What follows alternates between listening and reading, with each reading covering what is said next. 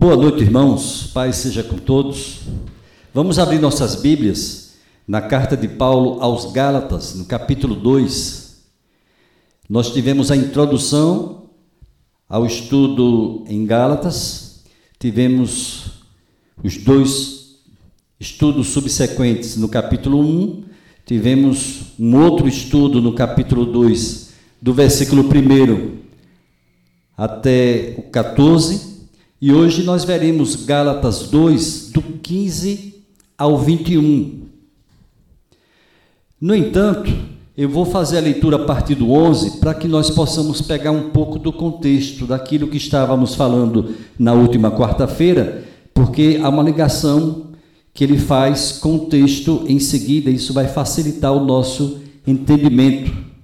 E diz assim: Quando, porém, Cefas veio a Antioquia, resisti-lhe face a face, porque se tornara repreensível. Com efeito, antes de chegarem alguns da parte de Tiago, comia com os gentios. Quando, porém, chegaram, afastou-se e, por fim, veio apartar-se, temendo os da circuncisão. E também os demais judeus dissimularam com ele, a ponto de o próprio Barnabé ter se deixado levar pela dissimulação deles.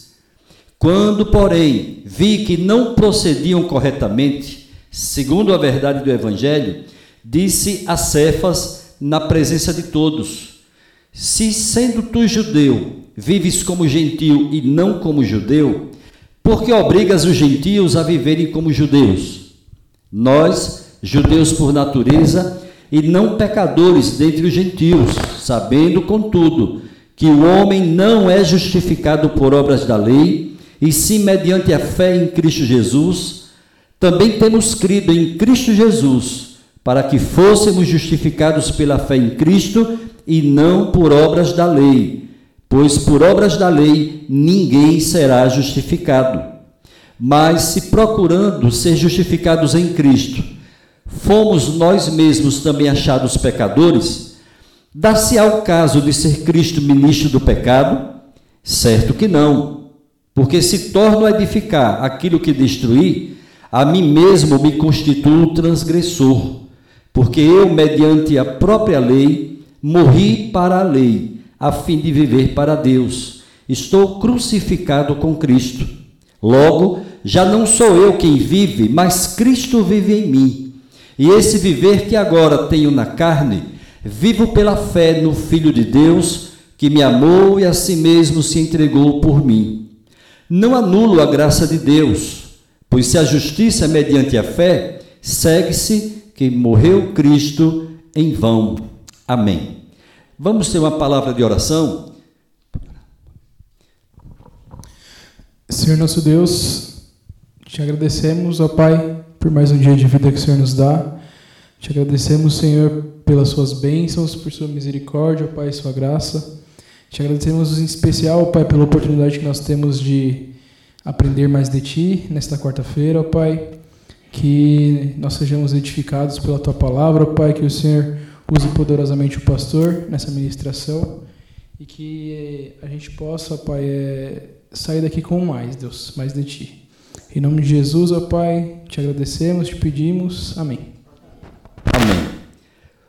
Como vimos no início da leitura, que relata alguns versículos do estudo anterior, é, Cefas, ou Pedro, ele demonstrou um comportamento repreensível e foi repreendido pelo apóstolo Paulo, que disse o seguinte: Eu resisti-lhe face a face. Então, é, logo depois, percebemos que não somente Pedro, mas outros judeus estavam com ele, participaram dessa dissimulação, e para a tristeza do velho apóstolo, até mesmo seu discipulador, Barnabé, um grande amigo, uma pessoa por quem ele tinha tanta admiração e tanto respeito, dissimulou junto com eles. É, o versículo 13 diz: a ponto de o próprio Barnabé ter se deixado levar pela dissimulação deles. Paulo toca a raiz da questão. que está justamente na razão que levou Pedro àquela, àquele comportamento reprovável, a praticar aquela dissimulação. A solução do Concílio de Jerusalém, que nós vemos ali em Atos capítulo 15, era um compromisso que apenas alguns irmãos, algumas igrejas cumpriram, muitos outros ignoraram, especialmente aqueles que eram do grupo dos judaizantes. Judeus seguiriam vivendo como judeus, observando a circuncisão e a lei, mas os gentios ficariam livres dessas observâncias. Acontece que, como nós temos visto, os judaizantes estavam exigindo dos novos convertidos, do mundo gentílico, pessoas que não eram circuncidadas, não conheciam e por isso não guardavam a lei de Moisés, estavam exigindo deles todas essas coisas. A participação em rituais, é, em cerimônias, o oferecimento de sacrifícios e holocaustos, a circuncisão, ou seja, levar toda a carga da lei de Moisés. E é, não era possível continuar dessa forma. E é por essa razão que Paulo assumiu uma atitude tão radical, tão firme, de confrontar um dos maiores líderes do cristianismo em todos os tempos, que foi que era o apóstolo Pedro. É, o resultado de é, haver na igreja é, essas duas classes de crentes distintas assim, seria trágico. Ou seja, irmãos que vieram do mundo gentio, convertidos a Cristo, e outros vindos do mundo judeu, também convertidos a Cristo, e obrigando os é, gentios, cristãos gentios, a guardarem a lei. Isso seria trágico, seria produzir dois tipos distintos de cristãos, dois tipos distintos de evangelho. Então, observe na essência qual foi o argumento usado pelo apóstolo Paulo. Ele praticamente diz assim a Pedro: Você compartilhou a mesa com os gentios, você comeu e você viveu como eles o fazem. Você aprovou em princípio que há um só caminho para judeus e gentios. Então, como você pode mudar agora essa decisão? Você estava totalmente disposto a viver como gentios, mas agora você deu uma volta e pretende que os gentios sejam circuncidados, assumam a lei e se tornem judeus. Era um argumento muito firme, muito forte, convincente, usado para confrontar um grande homem de Deus, que era o apóstolo Pedro, que, no entanto, demonstrava um comportamento repreensível. Para o apóstolo Paulo, isso não fazia sentido, obrigar os gentios a viverem como judeus. Eles que nunca tinham tido contato com a lei de Moisés, eles que não vinham de todos aqueles costumes, eles tão somente tiveram contato com o Evangelho, se arrependeram dos seus pecados, creram em Jesus Cristo, foram batizados então eles tinham que simplesmente seguir o Evangelho, seguir a Cristo. Quando o judeu usava o termo pecador para se referir ao gentio, ele não pensava é, especialmente em qualidades morais, ele referia-se à guarda da lei. Aqueles que para os judeus não guardavam a lei eram pecadores. E, no entanto, nós vemos uma conotação diferente dada pelo Evangelho, de que pecador é aquele que desobedece a Deus, que não cumpre a vontade de Deus, é aquele que pratica as obras da carne. Então, é, em Levítico 11, nós vemos ali leis alimentares estabelecidas e animais que foram classificados. Alguns podiam ser servir de alimento para os homens e outros não podiam servir de alimento para os homens. Por exemplo, aqueles que comiam carne de lebre ou de porco estavam quebrando as leis e se faziam pecadores. Então, para os judeus, o pecador era esse. Era aquele que não cumpriam as leis morais, as leis cerimoniais de Deus. Pedro, então, de certa maneira, argumenta o seguinte: mas se eu comer com os gentios aquilo que eles comem, eu me faço pecador com eles. Ao que Paulo então respondeu, é, em dois argumentos. O primeiro, já faz tempo que concordamos que nenhuma observância da lei pode tornar o homem justo perante Deus. Isto é coisa da graça. O homem não pode merecer, ele deve aceitar a oferta generosa do amor de Deus. É a fé no amor de Deus que torna o homem justo perante Deus. E o outro argumento que Paulo usa também é: você afirma que esquecer toda esta questão de leis e normas faz de você um pecador. Mas isto é exatamente o que Cristo disse para você fazer. Ele não disse para você tentar merecer a salvação comendo o animal e deixando de comer outro animal. Ele disse que você se lance sem reservas na graça do Senhor. Jesus lhe ensinou a se tornar um pecador, e se você perceber, é isso aqui que está escrito. Versículo 17: Mas se procurando ser justificados em Cristo, fomos nós mesmos também achados pecadores, dá-se ao caso de ser Cristo ministro do pecado? Certo que não.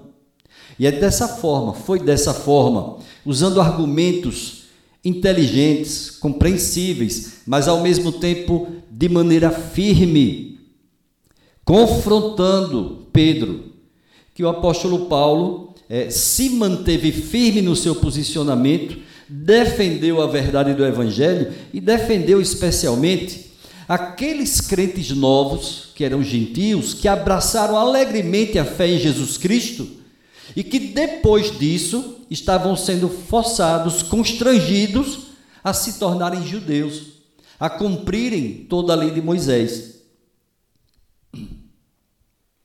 É claro que diante desses argumentos de Paulo, a resposta basicamente é que não havia nenhuma obrigação de um cristão nascido de novo, seguidor de Jesus Cristo, cumprir todas aquelas leis cerimoniais.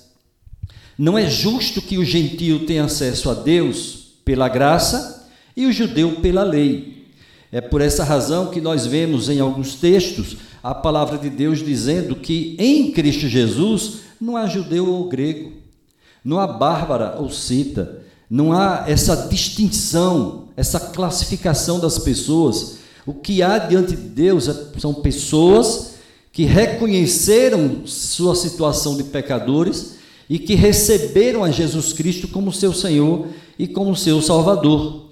Para Paulo, havia uma única realidade: a graça salvadora de Deus através de Jesus Cristo. Há duas tentações na vida cristã. A primeira delas é tentar ganhar o favor de Deus, tentar merecer a graça tentar ser aceito por Deus através das suas boas obras, do seu comportamento, do seu desempenho religioso. A segunda tentação é a de comparar-se com o seu próximo, para se afirmar diante dessa pessoa, para mostrar que eu sou santo, você não é tanto, você está quem? Você está é, reprovado. Eu estou aprovado por Deus, porque eu cumpro toda a lei. E você está aquém. Você ficou para trás. Você está caído. Você precisa cumprir a lei de Moisés. Então, nesse primeiro momento aqui, o apóstolo Paulo procura mostrar é, que, é, usando a linguagem de outras cartas, que o fim da lei é Cristo. Cristo cumpriu toda a lei. E nós vivemos em Cristo. É, nós guardamos a lei do Espírito. Nós valorizamos todos os escritos de Deus, mas reconhecemos a nossa insuficiência de literalmente guardar a lei de Moisés. E por isso nos apegamos a Cristo, crendo nele, crendo na sua graça, crendo no grande amor do Pai por nós. Em primeiro lugar, no texto, o fim da lei. Toda aquela dissimulação não tinha nenhum sentido para Paulo. Era algo é, sem valor, sem nexo, sem sentido, sem nenhum valor do ponto de vista espiritual. Mas aí na segunda parte do estudo, na segunda parte do texto, especialmente os versículos 18 a 21, nós vemos ele falando a respeito de uma vida crucificada e ressuscitada. Essa é a ênfase do Evangelho: é o morrer para o mundo e nascer para Deus. É o renunciar diariamente aos prazeres do mundo e viver uma vida que agrada ao coração do nosso Deus e Pai. O versículo 18 diz: Porque se torno a edificar aquilo que destruí, a mim mesmo me constituo transgressor, porque eu, mediante a própria lei, morri para a lei, a fim de viver para Deus, estou crucificado com Cristo. A velha vida, na sua velha vida, o apóstolo Paulo viveu para cumprir a lei. Nesse esforço constante, nesse esforço diário, nessa luta para poder satisfazer os preceitos e as normas da lei de Deus. Mas agora ele diz assim: é, perante a lei eu estou morto. Eu morri para a lei. Ou seja, eu não tenho dívidas para com a lei. Eu não devo nada para ela porque eu estou morto. A lei não vai cobrar de alguém que já morreu. E agora, aí ele diz: é, Estou crucificado com Cristo. Se você pegar ali em Romanos capítulo 6, quando ele fala de é, nós estamos sepultados com Cristo através do batismo e, e semelhantemente nós ressuscitamos com Cristo.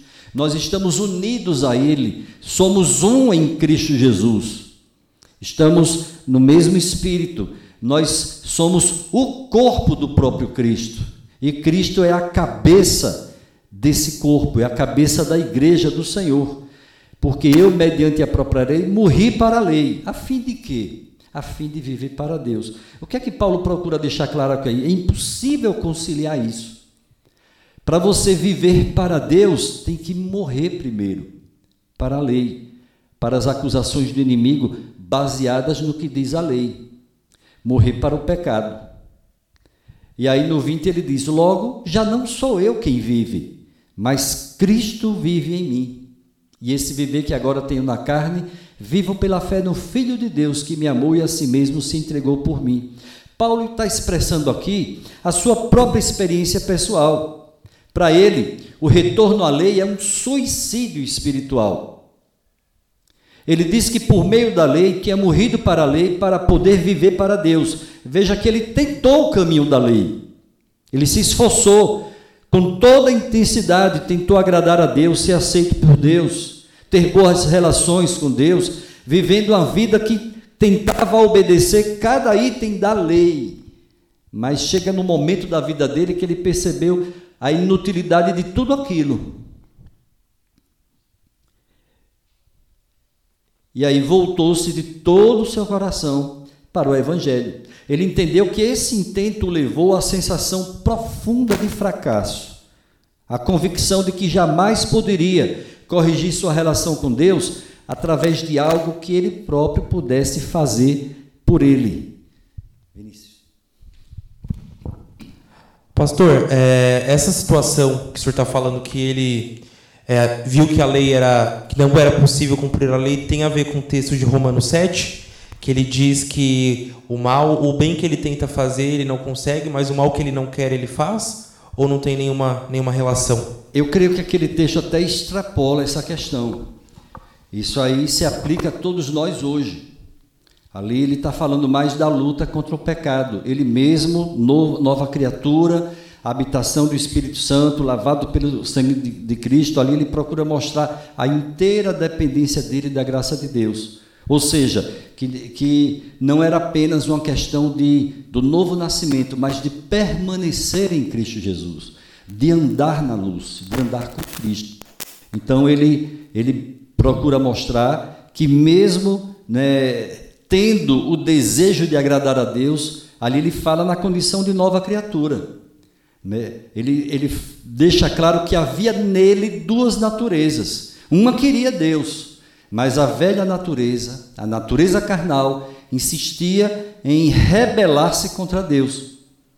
É por isso que é tão importante, quando a gente estuda a santificação, perceber essa necessidade diária de mortificação da natureza carnal, a fim de que prevaleça nos nossos comportamentos, nos nossos relacionamentos, a natureza recriada em Cristo Jesus. Ok? Algum comentário até aqui? Aqui o apóstolo Paulo está apresentando né, uma defesa quando teve um problema no aspecto da lei da, da higiene, né? porque judeu comendo com gentil feria um aspecto da lei cerimonial. Então, é, seria correto afirmar que Paulo ele está rejeitando essa edificação novamente pela lei, mas apenas no ritualismo, no, na, no, aquela, naquele cerimonial, não descartando o decálogo. Eu sempre tenho essa, essa confusão sobre a lei de Deus, o decálogo. A lei moral, a lei cerimonial, jurídica. Na verdade, é a, a lei. A lei. Ele destaca aqui é, alguns aspectos, por quê? Porque isso aconteceu no momento que eles estavam se alimentando. E a alimentação, a refeição é, de um gentio, não havia preocupação com carne de porco, com carne de lebre, ou seja, de qualquer animal. Né? É, tanto é que o próprio Paulo é, ele diz assim: comei de tudo que se vende no mercado, sem perguntar a origem daquilo, de tudo que se vende no mercado. Então a gente já, já vê que está bem abrangente, né? No meu contexto nordestino lá, e comer de um bom sarapatel. Então é, eu estava dentro, né? Só que isso para os judeus era um escândalo. Qual era o problema, a raiz do problema? É, é, é a questão espiritual é colocar é, a questão do, da comida como se deixar de comer certo alimento é, fosse ajudar a pessoa a se aceita diante de Deus. O que está em jogo é isso.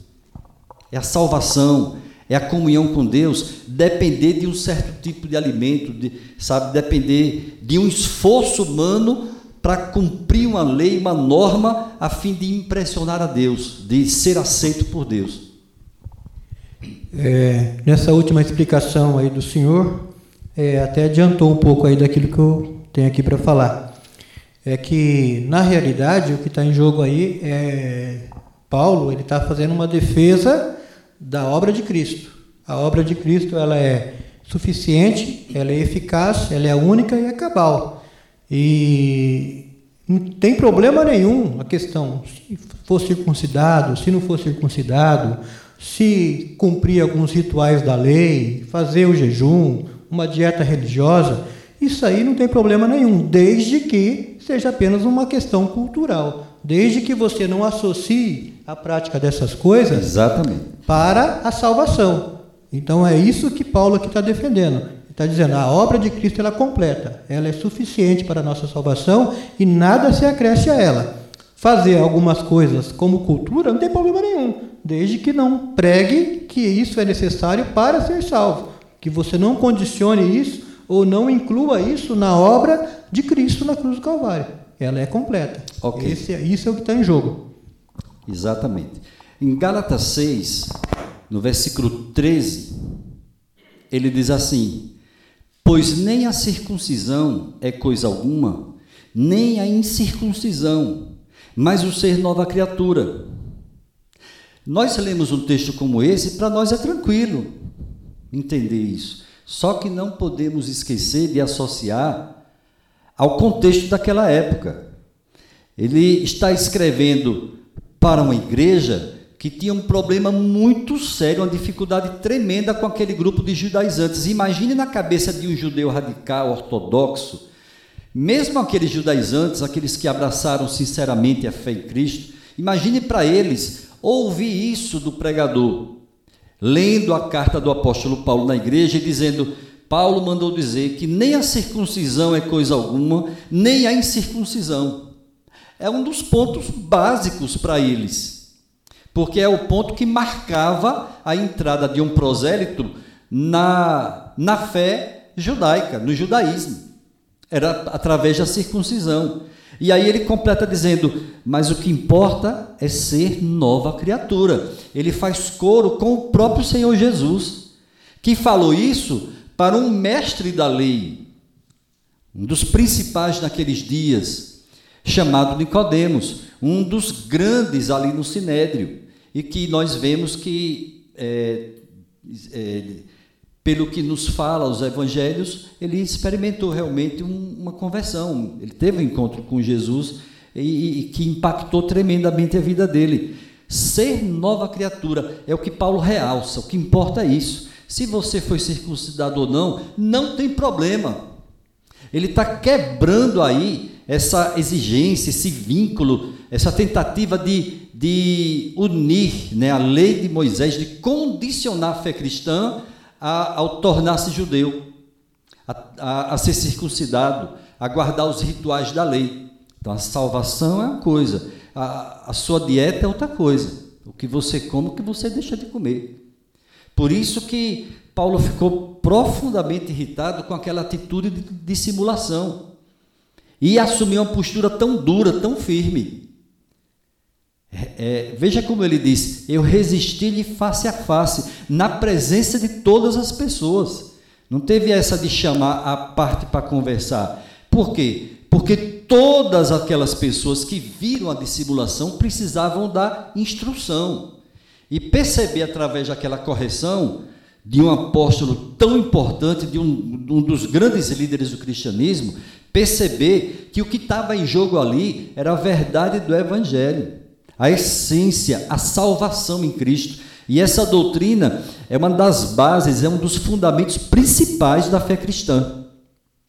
Nós vemos também aí em Gálatas capítulo 5, versículo 1, quando Paulo diz: Para a liberdade foi que Cristo nos libertou, permanecei, pois, firmes e não vos submetais de novo a julgo de escravidão.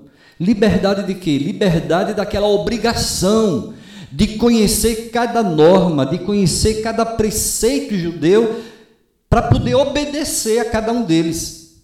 Então veja, para você obedecer, você tem que saber, você tem que conhecer.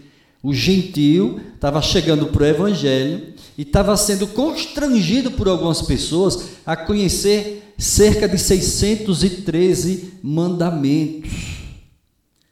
Leis de todo tipo, jurídicas, cerimoniais, costumes e tal, um monte de coisas. Eles tinham que conhecer tudo para poderem cumprir tudo.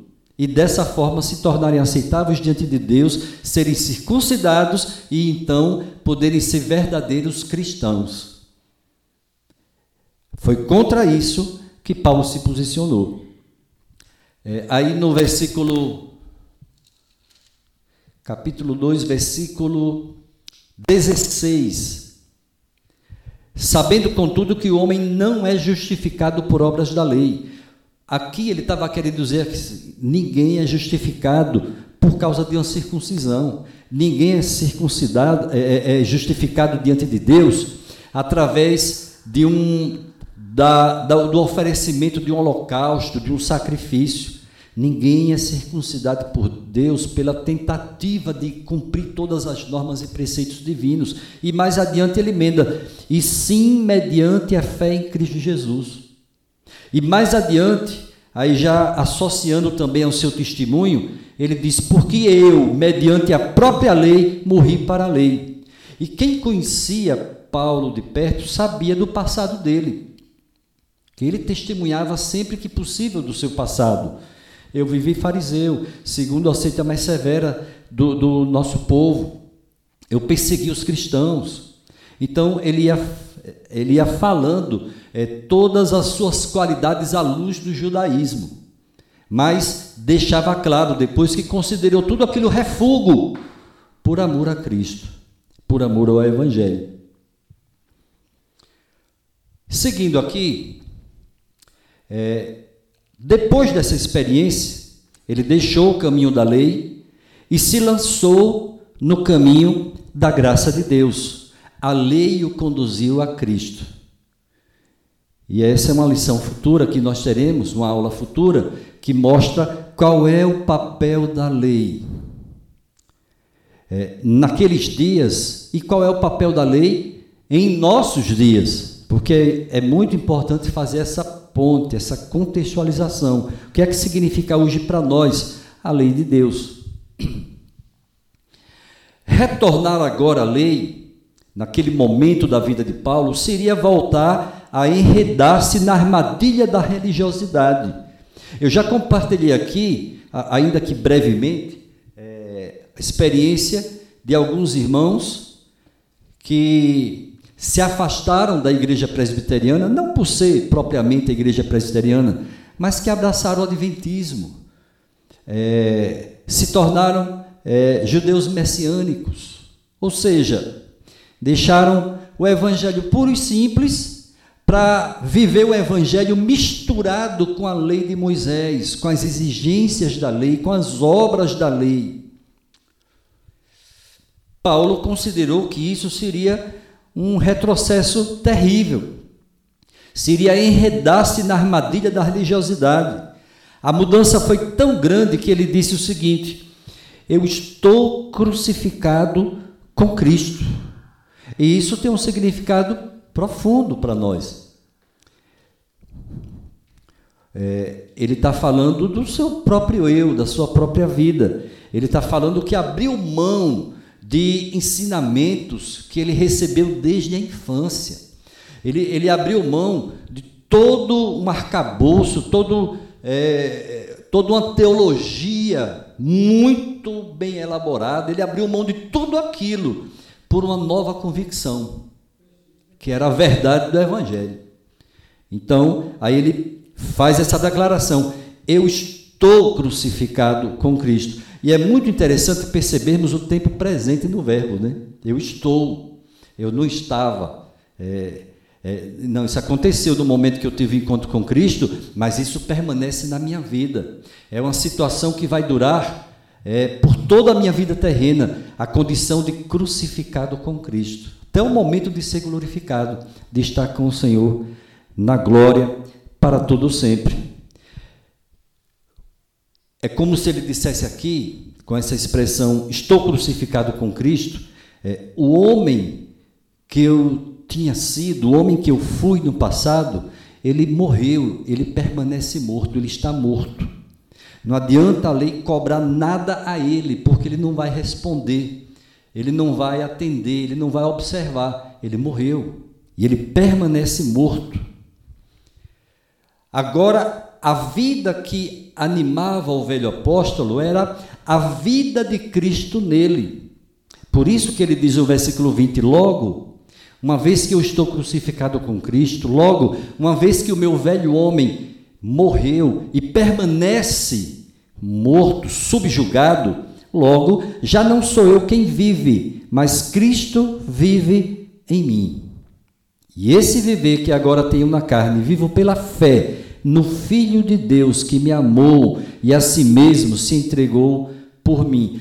Ao dizer essas frases aqui no final, do versículo 20, é como se ele dissesse assim: qualquer é, renúncia que eu faça, qualquer é, sacrifício que eu faça por amor a Cristo, não é nada diante daquilo que ele fez por mim.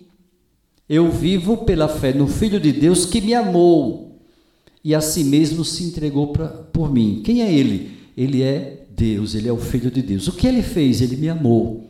E por me amar, ele se entregou por mim. Esse se entregou por mim, nós sabemos, ele está falando da obra da redenção, que só ele poderia realizar e ele realizou e o fez por completo. Paulo tinha convicção que Jesus fez por ele aquilo que ele próprio jamais poderia fazer por si mesmo. Aí nós lembramos também um pouco de Martinho Lutero, que foi um grande exemplo de, de disciplina, de penitência, de renúncia, de mortificação. Isso antes de ter um verdadeiro encontro com Jesus Cristo. Ele vivia uma vida de, de tentativa intensa de agradar a Deus, de ser aceito por Deus e nunca tinha paz no seu coração. Então, é, Lutero chegou a dizer o seguinte: se alguma vez alguém pudesse salvar-se pela vida monástica, esse teria sido eu. de tantos esforços que ele fez, em termos de orações longas, jejuns, é, é, penitências várias que ele praticou, é, tanta renúncia, tanta mortificação. Ele chegou a viajar a Roma certa feita e ele imaginava que era meritório, que era é, muito aceitável diante de Deus, que ele subisse de joelhos à escala santa. É uma escada enorme, é, considerada a escada sagrada da paixão. Ele queria ganhar méritos diante de Deus, ele queria aceitação. E de repente ele ouve a voz do céu dizendo, bradando aos seus ouvidos: O justo viverá pela fé. E foi através daquele versículo, em Romanos 1,17, que a vida dele foi tocada, foi transformada pelo poder do Evangelho. O justo viverá pela fé. Eu lembro daquela, daquela cena do filme O Peregrino, quando ele se depara com a cruz de Cristo e o fardo cai dos, do, dos seus ombros, das suas costas, e ele sente o alívio. A liberdade que Paulo fala em Gálatas capítulo 5, versículo 1. Para a liberdade foi que Cristo vos libertou. Não vos ponhais é, de novo debaixo de jogo de escravidão. Pessoas escravizadas que ao terem um contato, um encontro com Jesus Cristo, o Rei da Glória, recebe o alívio, recebe a paz no coração e a certeza de que a sua vida foi alcançada, foi salva e que ele pode descansar em Deus, crendo que tem por herança a vida eterna. A vida em paz com Deus não pode ser obtida mediante esse esforço fútil. Só se alcança é, essa paz com Deus, lançando-se de todo o coração ao amor do Pai que é revelado em Cristo Jesus. A paz de Deus chega ao abandonarmos a luta que o ego pensa que pode ganhar e ao nos rendermos ao amor do Pai, ao recebermos a palavra da salvação, o Evangelho vivo de Jesus Cristo.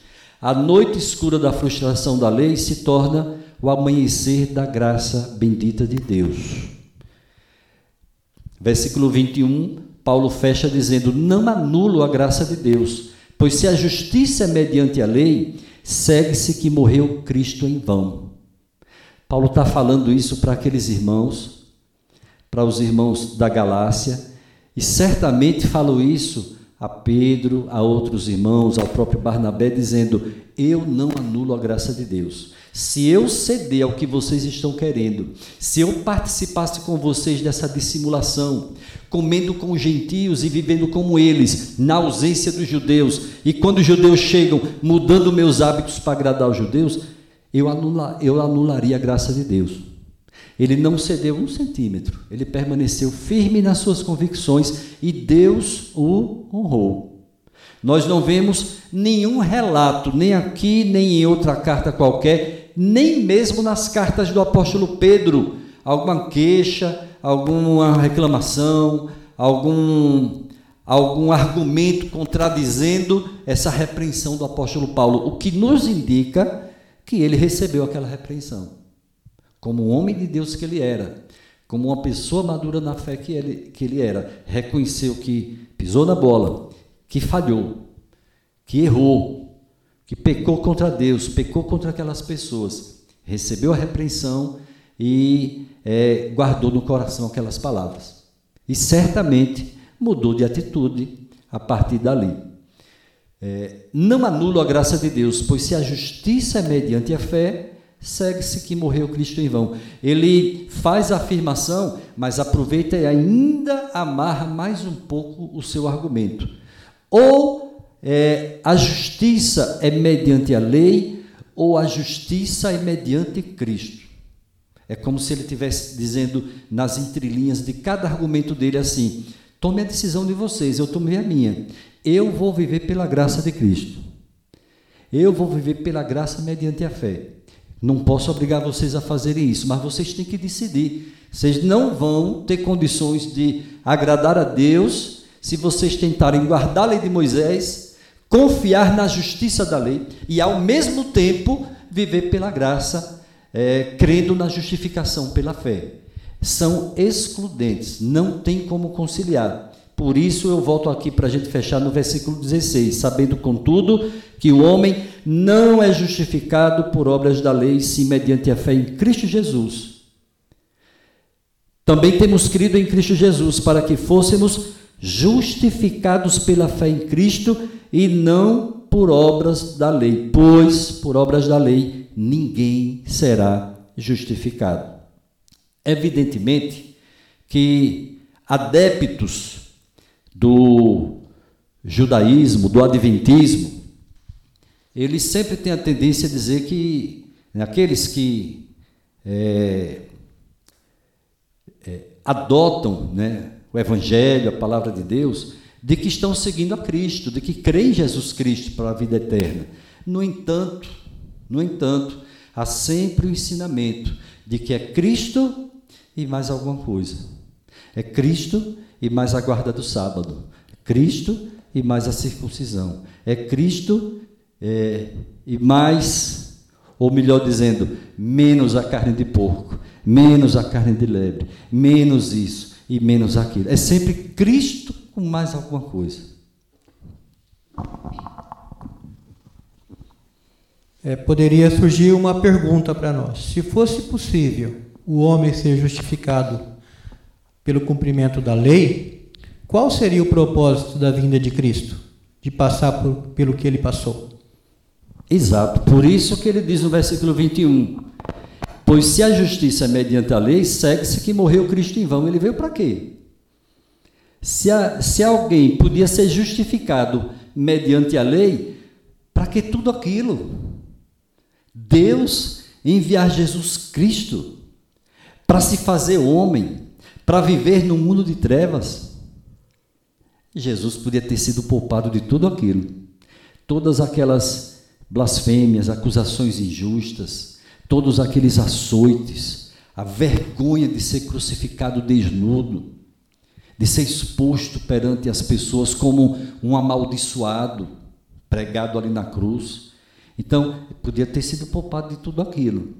Mas se ele veio, é porque a lei era inútil para nossa justificação.